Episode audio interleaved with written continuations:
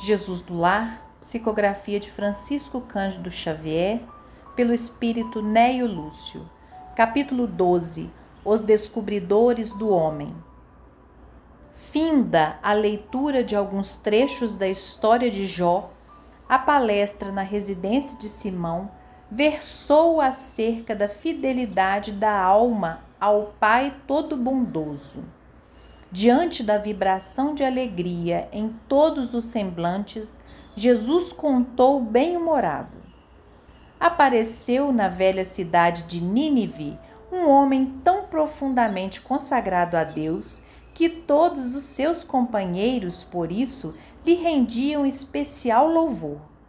Tão rasgados eram os elogios à sua conduta que as informações subiram ao trono do Eterno. E porque vários arcanjos pedissem ao Todo-Poderoso a transferência dele para o céu, determinou a divina sabedoria fosse procurado na selva da carne, a fim de verificar se com exatidão se estava efetivamente preparado para a sublime investidura.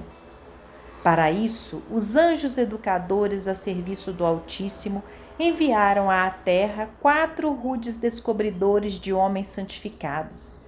A necessidade, o dinheiro, o poder e a cólera desceram, cada qual a seu tempo, para efetuarem as provas indispensáveis. A necessidade, que em casos desses sempre surge em primeiro lugar, aproximou-se do grande crente e se fez sentir, de vários modos, dando-lhe privações, obstáculos, doenças e abandono dos entes amados.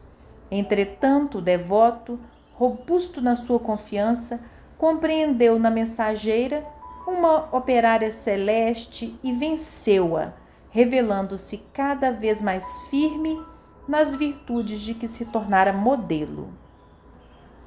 Chegou então a vez do dinheiro.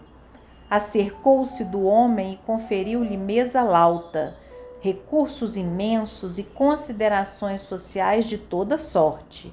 Mas o previdente aprendiz lembrou-se da caridade e, afastando-se das insinuações dos prazeres fáceis, distribuiu moedas e posses em multiplicadas obras do bem conquistando o equilíbrio financeiro e a veneração geral.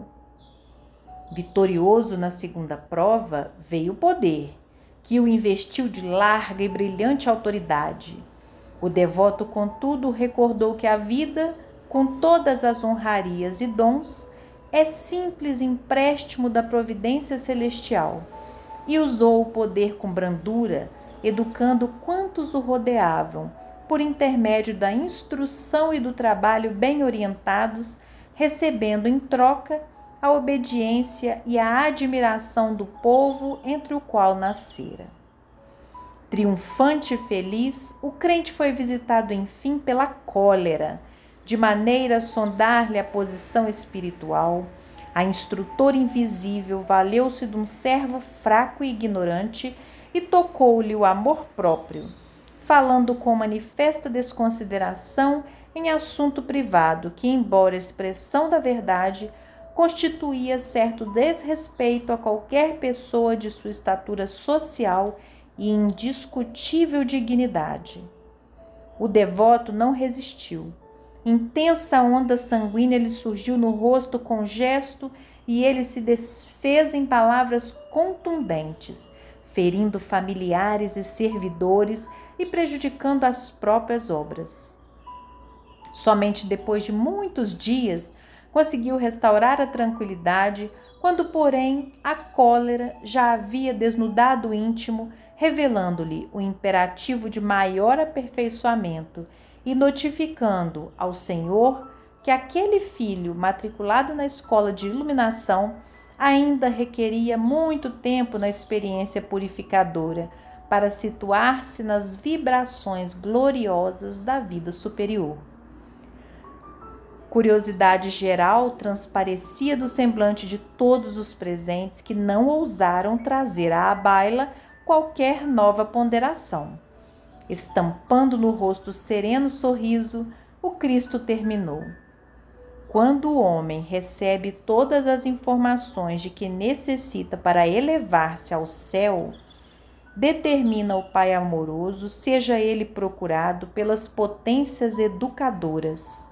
A maioria dos crentes perde a boa posição que aparentemente desfrutavam nos exercícios da necessidade que lhes examina a resistência moral. Muitos voltam estragados das sugestões do dinheiro, que lhes observa o desprendimento dos objetivos inferiores e a capacidade de agir na sementeira do bem. Alguns caem desastradamente pelas insinuações do poder, que lhes experimenta a competência para educar e salvar os companheiros da jornada humana.